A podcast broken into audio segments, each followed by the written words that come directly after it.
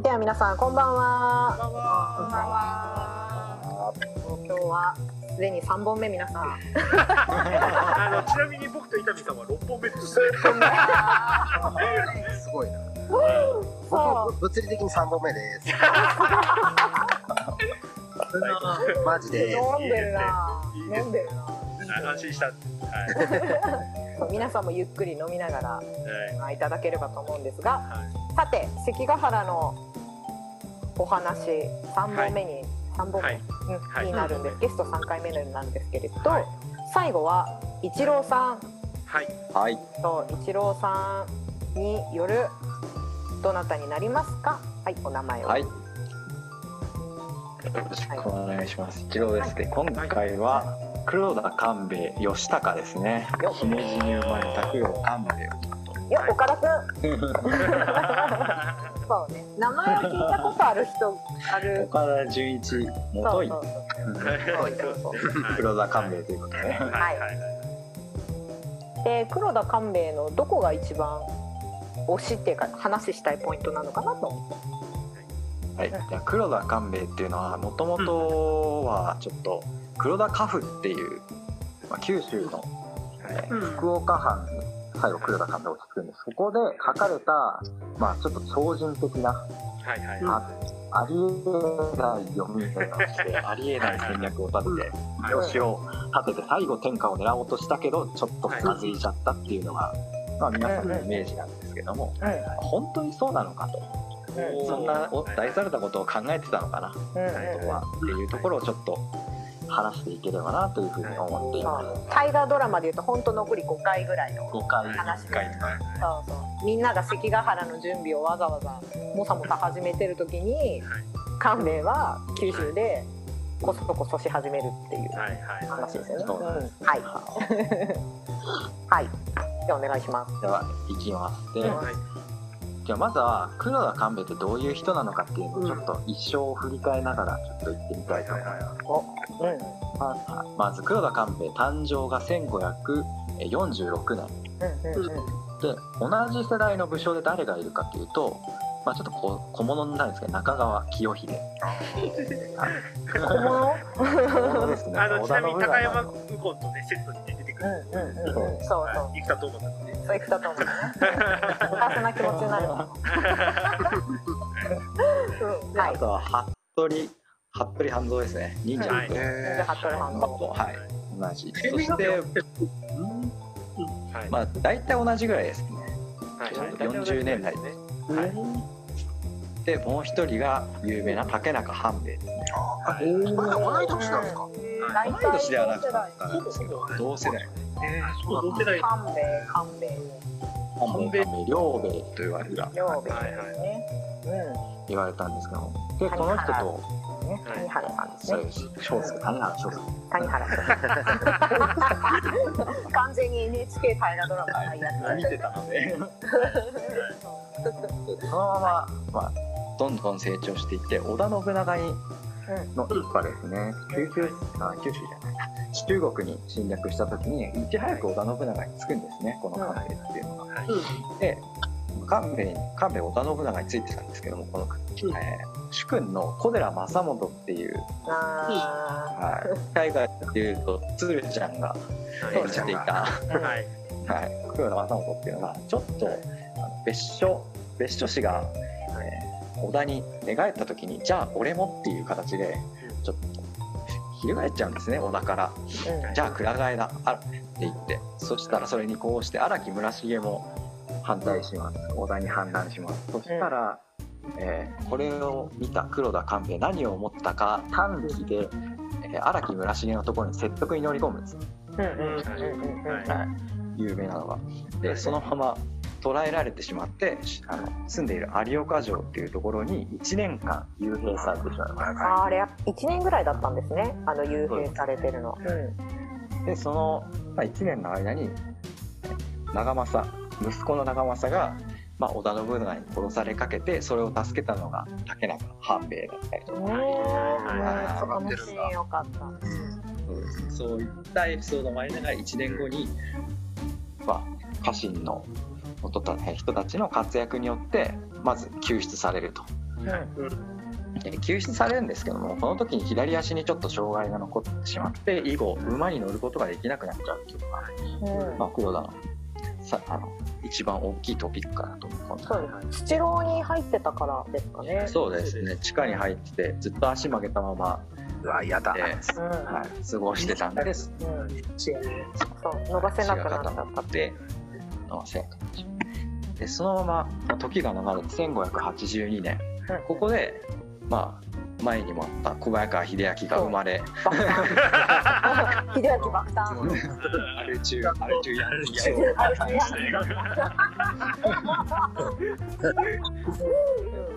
はい。爆誕と同時に、えー織田信長が爆死してしまい そう 爆死ではないですけどはい 爆死してしまい、まあ、この時に黒田官兵衛っていうのは秀吉とともに九州の毛利あ九州、ええー中国の毛利攻めですね。はい。毛利攻めに従軍していてこの時に有名なのが秀吉の身元でチャンスが巡ってきましたねと。うん。ねうん。宣言したって言われてるんですけどこれもどうも創作じゃないか。って言われあ、てるんですそうなんですあそうなんだ。で言われてるよね。はい、江戸時代のなん。かおとぎ話運気のおとぎ話みたいなところで、はいははいい、で進言してじゃあそれに合わせて、まあ、中国大返しが行われて大返しの時にいたのはあれだもん。ねさっきの毛利さん。が言ってた高川さん。が言ってあれだもん。ねそうそうそう後から追わない方がいいんじゃないのとか言われてねはいここでもって秀吉さんをし あの仕留めておけばいいものを。最後い。やもう俺もちょっとしちょっとしし市場が入ってました とっても市場が入ってここでもってさもう完全にさもうやっつけられる状況なのにさ高川がもうろくでもないこと言いやがんないね。ろくでもいない。かはい僕、しょうもないことを思ったんですけど、中国大返しの時に官兵衛は馬に乗れなくって、じゃあ大変でしたね、みんな。はい。ねそうですうん。ね船に乗って移動したとかって話もあ、そういう話それは知らない確かにどうやって書かれてたのね。時え、官兵衛も腰乗ってんじゃんみたいなのあるかもしれないですね。あのねあんまりかあの移動部分って書かれることないんですよドラマで。うんうんうんうんただ史実上で言われてるのはとにかくみんな軽装になって道具だけは別個で運ぶからみんなとりあえず走れみたいな形でマラソンみたいなことやったっていうやったっていう話もありところどころでこう握るところがあったそうで首脳陣は船で運んだっていう話が結構あって。ああだったらそんなところでいいかっていう。のはなるほどね。10日ぐらいでいけんね。そうだ全然ね。そうそうはい。一郎さんその辺の詳しいところは、はい、その辺の詳しいところは「英雄たちの選択」っていう NHK の番組がああやってましたねはい。な。特集組んでやってるので中国大返しははい。そうかで、その中でやっぱり秀吉は最後あの山崎の合戦で光秀破って、まあ、筆頭に上り詰めるわけですね。はい。でその後には、えー静ヶ岳の合戦を行ってまず天下を手中に収めるような形で、まあ、九州成敗をやって北条の成敗を参加してこの時に官兵衛っていうのがやっぱちょあの戦略的には外交戦略の一環で調停作業を担うことになってきますね。はい。うんうんうんうん。うんなので、まあ、きゅあの北条の時だと確か、まあ、乗り込んで無血解除をさせてで、えっと吾妻鏡でしたかね。そうですね。北条からもらい受けるんですね。えうんうんうん。あの軍師官兵衛記念すべき第一番のシーンですよ。乗り込んでいって。そう。乗り込んでで吾妻鏡そうです。吾妻鏡を取っていってでそれを徳川に献上して今現存してるのが確かそれなんですあ、そうなんだね。そうだったそれが面白い。ーうんうんうんうんでまあそんなこんなしているうちにこの人ものすごい出世して、九州の、えっと、今でいう大分県大分県北部と北九州あたりのうんはい。豊前っていうところに12万石の領地を得る。はい。うんうん。でここのまあ領地を得る時にもな血ま血生臭いことをして宇都宮重房っていう騙し討ちね。はいはいはい。騙し討ちをして。知らないな、それ。これは秀吉の指示だって言われてるんですけど長政がちょっと病気になったから。はい、あの軍師官兵衛の時にはね、あの松坂桃李君演じる黒田長政が悩んだ末に官兵衛に相談せずに、みあの騙し討ちをやったっていう描き方になってましたね。綺麗綺麗にしてるんですね。その騙し討ちしてだってまだ血の跡が残ってるって言いますよね。えー、そうそう。ね。その血の跡が残っててでそこの壁紙を何回もあの綺麗にしても血が浮いてくるから全部赤に変えた。ホラーじゃないですか。えー怖い。ホラー。じゃないそうほらって書いてそう。はい。そんなこともあってやなんとか12万石の領地を経営していくんですね。うんうんうんうん。であとは朝鮮出兵などでもまあ官兵衛はどちらか軍艦ですね。うん前にはあったお目付け役ですね。はい。秀吉への報告をしてるんですけども撤退したいって言ったら秀吉からふざけんじゃねえっていう大目玉を食らってしまって関連撤退したいって言ったんですか？はい。戦略的に見ればこれはやめた方がいいんじゃないの？って言ったら秀吉はいやそんなことはないって言われて官兵衛だから言えたんでしょうね。みんな思ってたけど。そうなんですねうん多分貢ぎであったりだとちゃいそうな気がするんですよね。あ三成ね、三成。ね。あみたいなみたいたらビビりますからね。死んだはずなのにみたいな。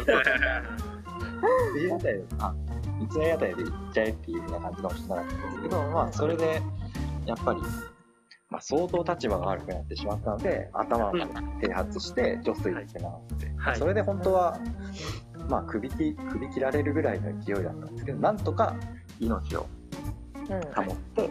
まあ、そのまま秀吉が98年ですね1598年に亡くなった時にこっからなんですよね、官兵衛が面白いのは。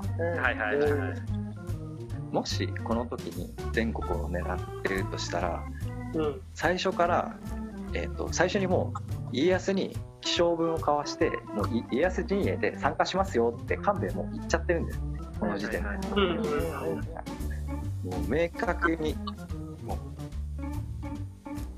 しているのでこの時点からしてもはや天下を狙うとは思えないんじゃないのかなっていうのが僕のここのちょっと疑問だなって思うところですもし天下を狙うとしたら、取り交わすまではしなくてもちょっと陣営、両陣営に挨拶に行っていい顔をしておいてまだこのままだとどっちに転ぶか分かんないなっていうところにしておくからで実際息子の長政はもう前田利家が死んだ後に三成襲撃事件の主犯格になっちゃったそう。そう。そのままやっちゃうともうこれは完全に新家康さんなんじゃないのかなっていうのが僕の見立てですね。でそのまま行くと、はい、そのまま行くとこの、えー親子お二人っていうのはもっぱら省略活動によってあの家康さんへの寝返り工作をいろんなところに打っていくんです。うんそれこそ毛利の吉川広家を、まあ、単単独家康さんに引き込んだのが、まあ、黒田官兵衛なのでなるほど。作詞って感じですね作詞ですよね。そこを考えるとやっぱり最初の辛辛弁当は官兵衛なんで。あもう実はあの人長政がやった偉業かもしれないですね。ああなるほど第に家康さんについてほしいので、まあなんとか主君の動きは止めてくれという。うんうんうんうんうんなので照本がもう大阪城に入ったのも多分官兵衛と内心としてはかなり焦ってたと思う。うんうんなるほど。本当やる気満々でいられて大阪城に入るとあこれ広い家なびかれちゃうんじゃないのかなっていうところで人としては結構危ない橋をやっぱ官兵衛も渡らないとはいはい東軍でいられないっていうところあの広いが前哨戦でものすごい白攻めで頑張っちゃって長政がちょっとビビったっていう。はい、そうありましたね。はい、うんありましたね。そういうところから見てもやっぱりやっぱり家康派で動いてたのかなっていうのは思いますね。はいでさらにそのまま時が進んで1600年になってじゃあ関ヶ原の合戦スタートってなった時にうん官兵衛ってものすごいまあ後から何言われても問題ないように動いてるんです。よはいはいはい。へまずまあ家康からそうなんですよ。家康からはじゃあ中津城大分県にある大分県かにある中津城の守備をしてくださいうんって言って勘兵衛分かりました。うんで勘兵衛もう一つリクエストしていてうん。もし攻め込まれたら兵を動かしてどんどん攻め込んじゃっていいですかって言われて家康いいよって言うんです。よでそうすると そうした時に大友大友ってもともと大友宗麟の、まあ、息子かな、うんうん。息子ですね。はい。はい。はい。がこのもともとあった豊後の国の領地がもともと大友氏の領地だったのでそこにいる、えー細川忠あ忠興がその時入ってたんですけど、はい。そこの家臣の、忠ははい。い、ちょっと、まあ、頭のいかれちゃっている忠興君の あれガラガラシャの旦那？そうです。ガラシャの旦あ那ー石田三成の娘えののガラシャの旦那さんに細川忠はい。あのちなみに忠興の持ってる刀が36河川っていう刀なんですけど36河川って聞いて歌の人の名前が書いてあるからさぞかっこいいだろうなと思って由来調べてみたら36人切ったからそれに由来してうん めちゃくちゃな名前つけてるやっぱり行かれてる。ちょっとねやばい。とい。うはい。よねこの人はい。ガラシャもガはい。はい。ガラシャガラシャに対してももう完全冷遇です。そう。超嫉妬深い集ですね。結がすごいよね嫉妬深い。完全に自分に心を開かなかったら完全放置。だから監禁状態。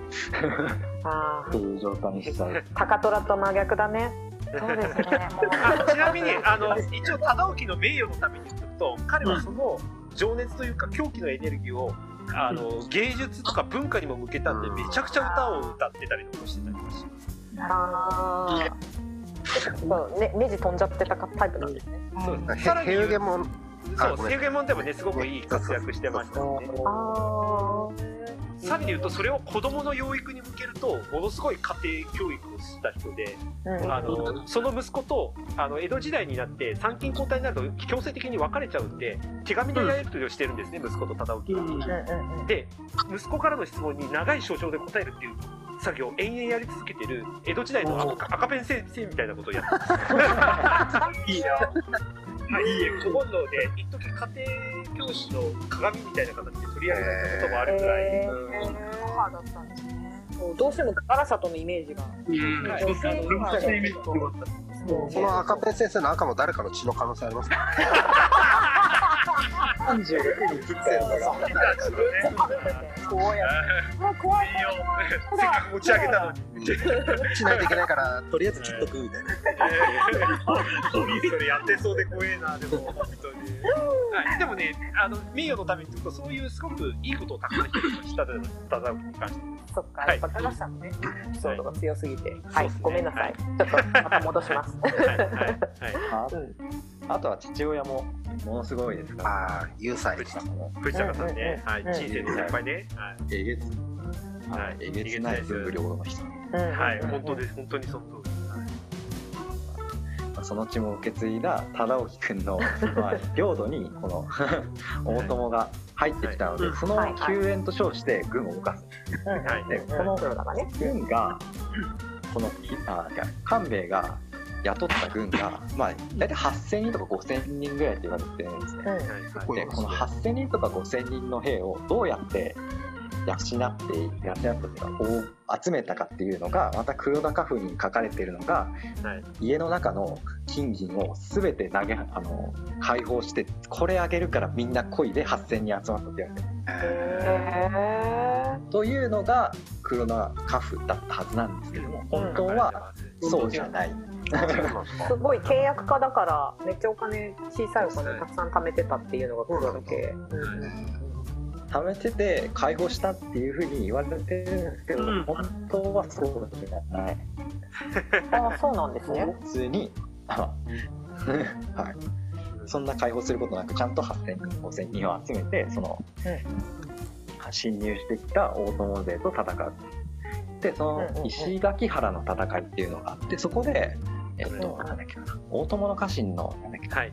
有力な武将ね、はい、高橋高橋一生君のね演じてるね、黒右衛門が敵の総大将を討ち取るという 大殊勲章あああのシーン交流を与えるんですそこで。うんはい。すごい良かった。ですです。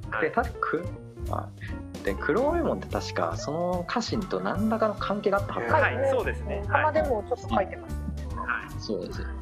でその破ってそのそのまま流れでいくとうん。大体、まあ、北九州大分あたりを全部黒田がはい。持って、でうん。逆にその反対側の熊本あたりっていうのがうん。あの鍋島家。はい鍋島家とあとは加藤清正の加藤。家、はい。この辺が抑えていて、はい。でもう一個上の佐賀県あたりに橘っていうのがいるんです立花嬉しげの橘家、わかるよね藤子ちゃん。わかりますか？うん。そう雷雷扱う。こっちの属性雷雷属性なそうそうそう立花はいごめんなさい。でこの立花家っていう立花を一緒あの長島のあ鍋島の家と一緒にはい。どんどんどんどん攻めていくんですね今度は。はい。女水は。ででそのまま、まあ、立花を降伏させてでこの降伏するタイミングが大体、えっと、もう関ヶ原が終わってるタイミングなんです。よ、はい。もう終わってますね。はい。もう完全に終わっていて。あれ？そうです。でもう10月に入るぐらいのタイミングで立花を、まあ、報復させて、うんでそれに大体か加藤清正もこうしてでうん北九州北九州の北側かがもう完全に東軍が制圧するような形になって、うんでここで初めて島津の討伐に行く。うんなので、まあ、九州だとあまりやっぱり島津は動いてなくってうん基本的にだんまり決め込んじゃってます。でここの、まあ、落としたタイミングぐらいで島津義弘がどんどんあの関ヶ原からあの陣中突破してはい帰ってきたところで軍船を襲って焼きしあの沈めてるんです。そうなんですかい。いね。本当はもっと大体千何百人とかでせ兵を出してちゃんと、まあ、軍団として行って軍団として帰ってくるはずだったんですけどもここでごめんあのなさい黒ごめんなさい。落ちちゃった。うん。うん。はい。でごめんなさい。黒田官兵衛が、はい、義弘の軍勢を、まあ、コテンパンに焼き沈めて、まあ、義弘は助かって、まあ、九州に行っちゃうんですけど ここもなんかちょっと官兵衛爪が甘いなと一網打尽しておけばもっと軍港を上げれたのにって思ってれ歴史変わったかもしれないですね捕まえるとうんね島津さん。思いっきりやってたと思うはい。それでそのままどんどんどんどん。あの領地を拡大するために南に進軍していって、10はい。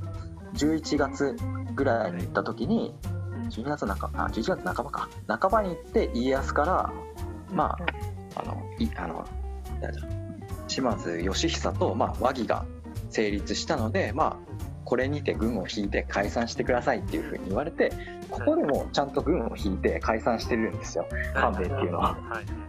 日義なのでこのなんか一連の流れから見てるとやっぱ官兵衛っていうのは家康のちゃんとあ家康側にのためのあの、まあ、調略を全部やるだけやりきって、で領地守ってって言われたから領地守りますでじゃあちょっと攻めてくるかもしれないから軍出していいですか？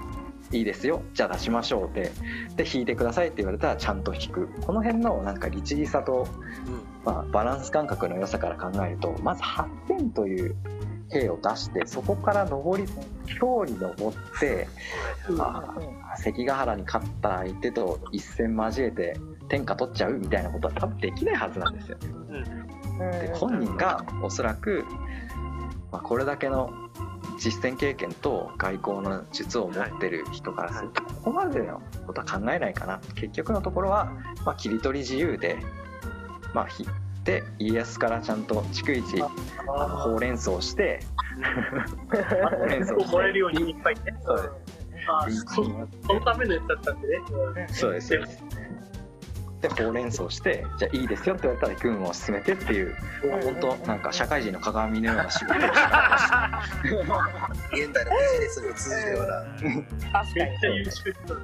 優秀ですね。で最終的に福岡52万石まで大出世を遂げちゃって。確かに12万石から、まあ、約3倍。強領地をいただくっていうところから考えるとやっぱ官兵衛っていうのはまあ、抜け目のなさからすると異常。本人としては空もしかしたらそうですね。空気も読めるし本人からしたらもうちょっとやりたかったけどまあ高望みもしないしっていう。うんそういう風ななんていうか冒険をしないカンベをちょっと紹介してみました今回は。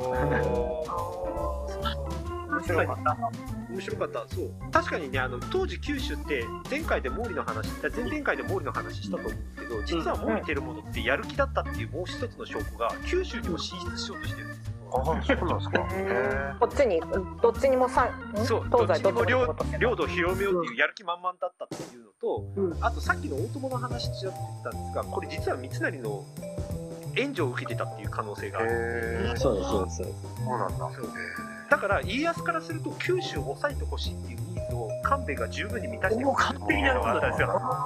うんそう。だからニーズをちゃんと満たすっていうところでちゃんと合意形成をしているんですよね。そういう意味で言うと家康とね。で当時九州の大名ってほとんど関ヶ原に出てきていてのとあの九州で残ってるのが実質加藤清正しかいないんですよ。鍋島ってその時はっきりしてなかったんで。な鍋島の直重っていうのがいるんですけどその息子の勝木はあの関ヶ原の直前で大活躍してるんで 実は西軍として。やりすぎちゃってるんです実は。だから実質加藤清正しか九州がいないという状態で官兵衛がいることは家康にとってすげえ有利だった。ああ、そうか、抑えだったなるほど。はい。そこら辺のニーズはバッチリ見逃してなくてだからこそ攻めてもいいですかっていうその権利みたいなもの権限みたいなものをある程度もらってたっていう可能性はすごくあり。ますうん。なるほだか。らそこで勘弁でいいですよね。いいところにいましたよね。はい。どあの黒田家のこの貢献度からするともっと家康は処遇してよかったんじゃないかっていう。そう。その対する。話はその話があって実はこれって伊達政宗と実は対照的なんですよ。ちょっとつなげるでなんでみんなこの反応なんですか？ちょっとあの人はねダメなんですよ領地をもらっちゃ本当は。政宗は？政宗は。伊達政宗さん慶長で泡合戦を知ってる男からするとあいつはダメなんですよもらっちゃそれはちょっと話長くなるから。巻い。なんでそこ巻い。てあそうなんでって話したかっていうと実は伊達政宗って100万石当て与えるよっていう症状あの書状を家康からもらって頑張ってたっていうエピソードがあるんですよ、関ヶ原の戦いのああ時にそうなんだえだけすごいね。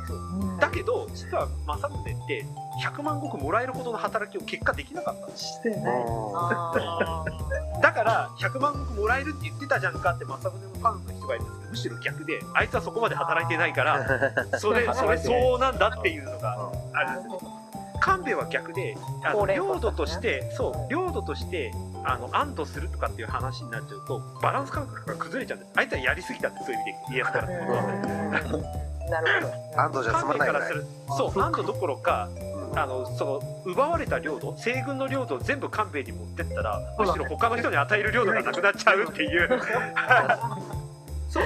家康の感覚からすると守ってもらえればそれでよかった。東軍のその留守にしてた人たちの分を守ってくれればよかったのにその人たちを全部吸収して一大勢力にするっていう気配だったからダメ！そこまではっていう 多分感覚だったんですよね。お前優秀すぎるからだ。そう優秀すぎる。そうお前に全部与えたら他の人いなくなっちゃうからっていう。これで長政がちゃんとした働きをしちゃったから多分処遇には相当困ったはずなんですよね家康からするとなるほど。100万石与えられる与えてもおかしくなかったっていう感覚ではあります。その時のことを思えばでも長政の貢献度と官兵衛の貢献度を両方合わせちゃうと第三勢力が生まれちゃうんですよ。ああ確かに。それはそれは望まないことですもんね。そうです。官兵衛の偉いところはあの領土の話を長政に与えるよって言って官兵衛にももうちょっと領土与えようかっていういう話を家康から振られたら断ってるらしいんですよ、頭いいなやっぱり。はい、見えてたのかな？見えてたっていう話秀吉の時もはいそんな感じですよね。完全に。うん。領地はまあちょっといいんで。うんはい、へっていうふうに言っている。だけどかあの秀吉はそれだけで収まらなかったらしくて今度天下取る人間誰？って言ったら大体官兵衛っていううん。いやいやらしいいやらしげなことをずっと続けてたんで 確かに。うんかえって官兵衛は嫌な思いをしたらしいそいうそうそうスレスレギャグですよねそれは。そう本当に。本当に。本当にやらしいねブラックジョーク本当にブラックジョークだと思うそうそう。おめえじゃねえのかよみたいな。そうそうそうすごい。家康の腹黒さが見えるそう。でもは逆にその秀吉の信任を得てるから安心してたんじゃないかっていうエピソードも実は残っていてほうれん草を逆にしてないんですよ秀吉。あそうなんですか？へええー。俺にけ俺がちゃんと判断したことだったら大丈夫だろうみたいな判断をして逆に秀吉を怒らせてるんですね後半は。そうなんだ。えここはねあの雰囲気の違い社会構造の変化につながるんですよ。昔はある程度任せやってよかった。やっちゃってよかった。信頼してるから。でもだんだんその三成とかっていう存在が出てきて中央集権の官僚主義的な形になっていくとそうすると報告してないことがかえってダメになるっていうふうに間挟むとみんなが判断し始めてくるわけですよ。ああなるほどなるほど。結としてやっぱり伸ばしておかないとあれだってこの辺そうね。そう。そうそうそうそう。署名行き使いとかないとねはい、だから官兵衛は俺は信任を得てるから大丈夫だと思いますみたいなことを言いながら判断をしちゃって実はそれが秀吉の判断と後で食い違うことが増えてきたんで怒られる怒られてさっきあの一郎さんが話してくださった命令違反で切腹みたいな話になりかねなかったんですよね。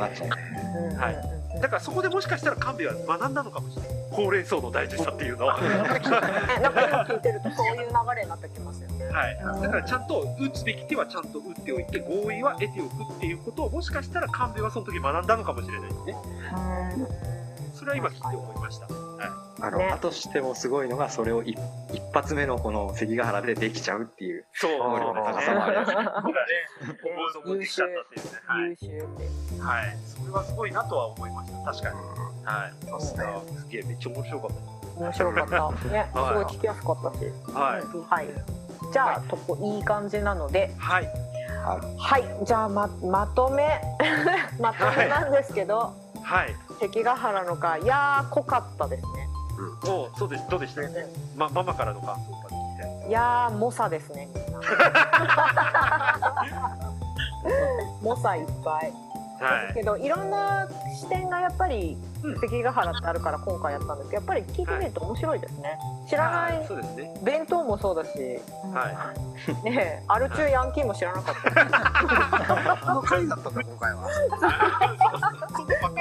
そうまとめがそうだけどみたいはい。なお父さんと名前変わらないしみたいな。はい。はいはいそこなのそもっといっぱいあったでしょ。う そう上手だったんだなとああそうそうそうすごい雑なまとめ方だな。本当だ。はい。いやでも勉強になりました、なんか正しいとか正しくないとかじゃなくて本当にはい。これをきっかけでねあじゃあその人もう一回調べてみようみたいな人が、はい。もっと増えたらいいなって思う、そうですね。ちょっとコロナ落ち着いたらこのメンバーで関ヶ原行きたいです。あいいですあー行きたい。ですね自転車借りて一日ここの陣だったんだよってぐるって回るめっちゃおもろいとああそう広い家のところで弁当を食う。食べられる場所あります